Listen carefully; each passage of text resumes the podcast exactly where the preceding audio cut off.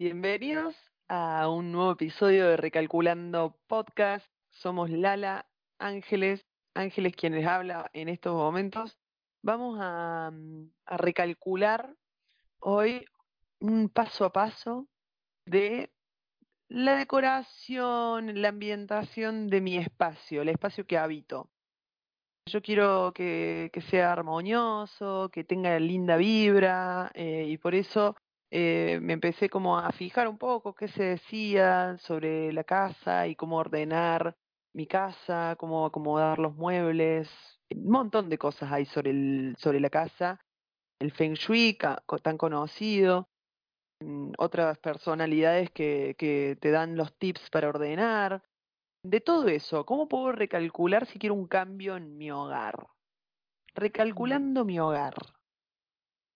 Me encanta el paso a paso y no sé por qué me, me contuve recién, pero mm, la risa, pero no sé por qué. Pienso que va a ser algo gracioso porque, no sé, está bueno. Eh, a ver, el paso a paso sobre el hogar, eh, que incluye limpieza, orden, decoración, todo lo que, a ver qué sale, ¿sí? Primera acción. Estás decidida en este momento, esto, esto está pasando ahora, ¿sí? Sí. Estás decidida en este momento a un cambio y este, incorporaste que, bueno, vamos con el tema del feng shui y bla. Primera acción, ¿qué haces? ¿O qué Yo me observás? imaginé- Perdón, ¿qué observás? ¿Qué haces? ¿Qué observás? ¿Qué decidís? ¿Qué interpretás de, de, de tu hogar? Pueden ser muchas cosas, pero bueno, que fluya, que salga y vemos, vamos paso a paso.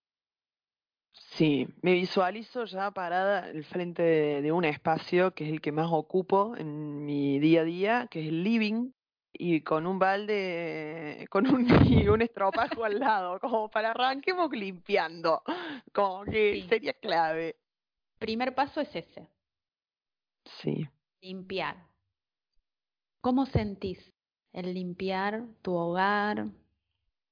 El tener que limpiar, tenés que limpiar, elegís limpiar, disfrutás el limpiar, que obviamente estás limpiando la mugre, pero que, que estás limpiando realmente.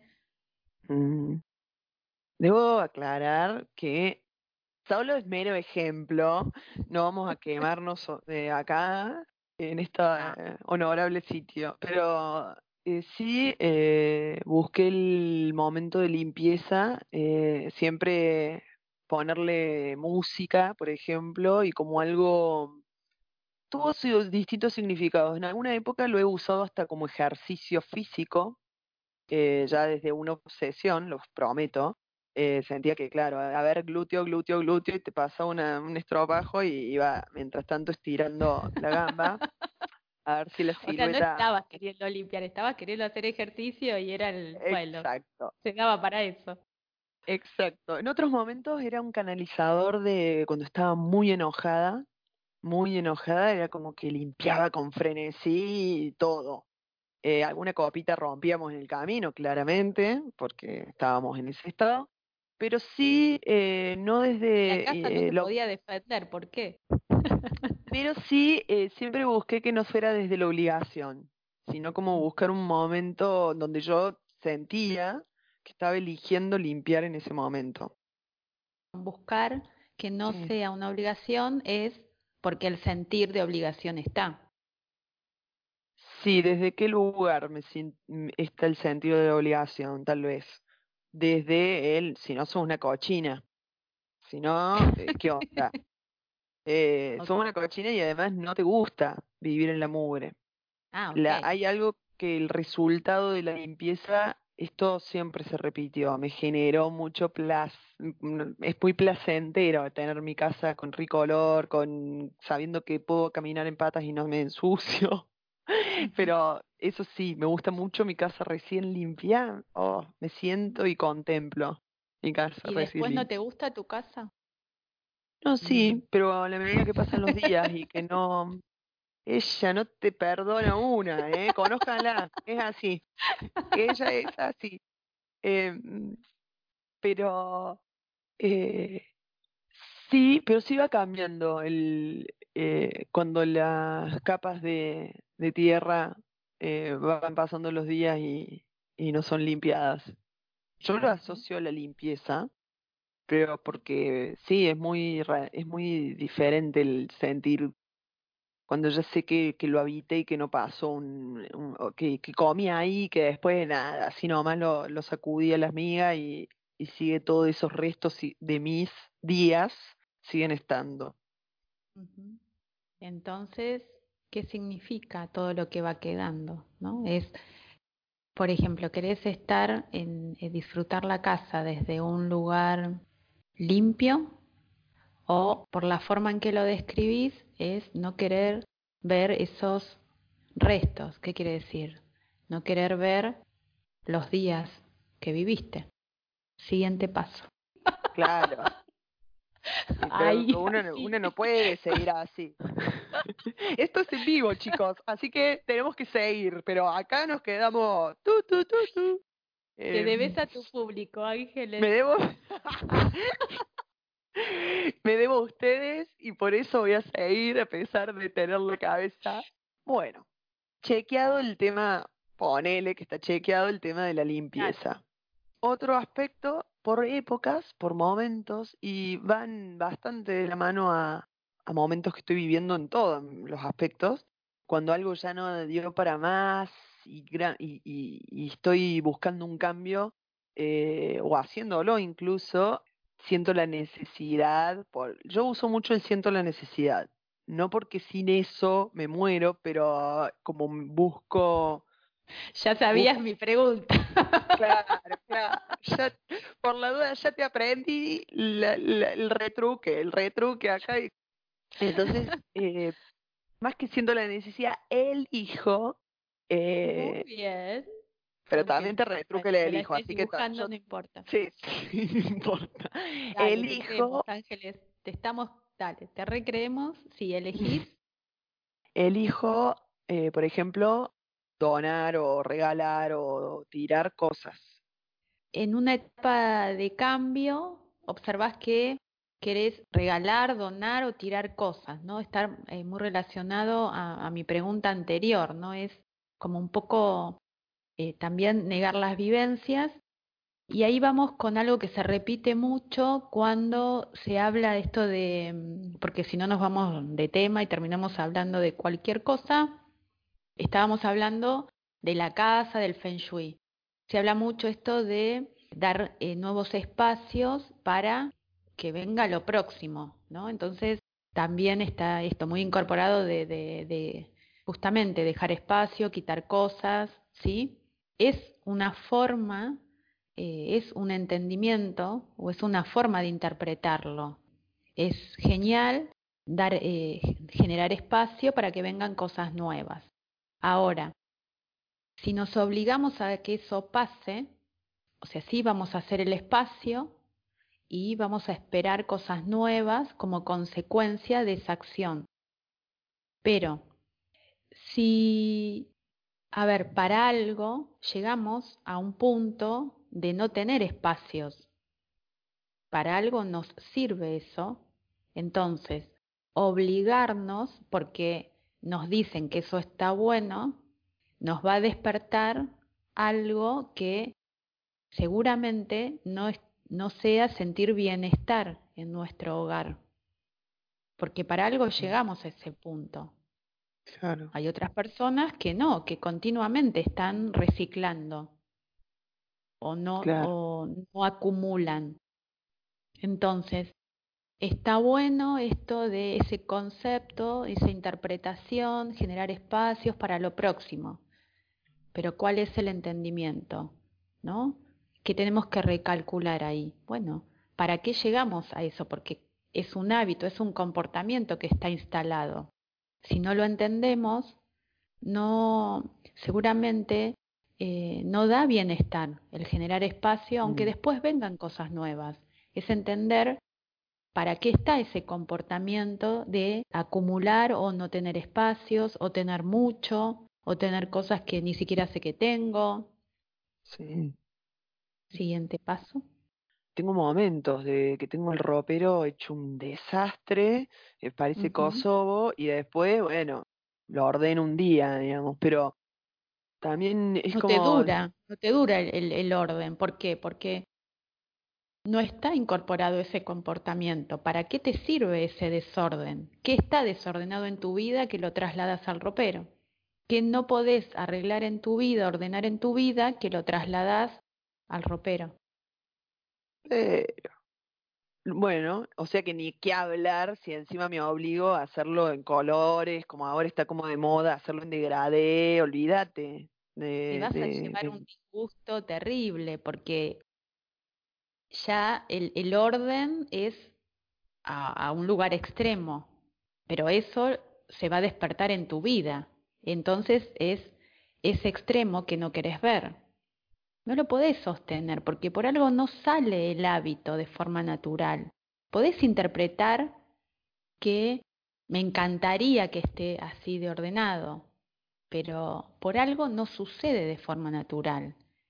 Entonces... ¿Tendría que elaborarlo ah, para ser más ordenada, por ejemplo? Puedes no, ser ordenada y que eso a vos no, no te genere ningún disgusto y está bien. No está ni bien ni Mm. mal. El tema es qué te pasa a vos con el orden o el desorden, ¿no? Pero es, por ejemplo, otro, otra forma de accionar es, me obligo a mantener ese orden, pero sabe que en ese obligarte se van a despertar muchas cosas que Mm. no tenés idea que se están despertando por ese orden. Claro, dejemos entonces desordenadita la remera, más piola. O en definitiva usarlo para, bueno, a ver qué se despierta, qué me empieza a Ah. generar mucha incomodidad para entender que tengo que resolver y que no es el placar. Claro. Sí, y, de todas maneras, formas como de observarlo, no es que tiene que ser una cosa u otra, son distintas formas.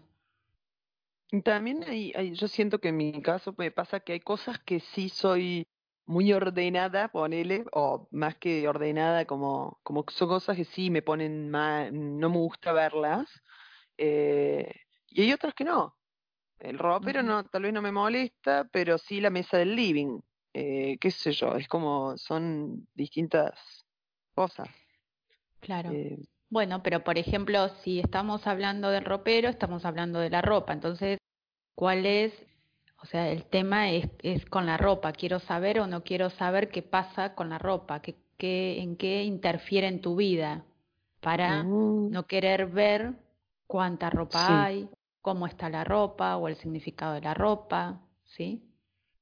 bien. Siguiente paso. O sea, queríamos ordenar la casa, ¿vieron? Pero bueno. Eh, Es siguiente la vida, la casa, pero la casa es, mira, el espacio donde estamos viviendo es una consecuencia nuestra, no es diferente a nosotros.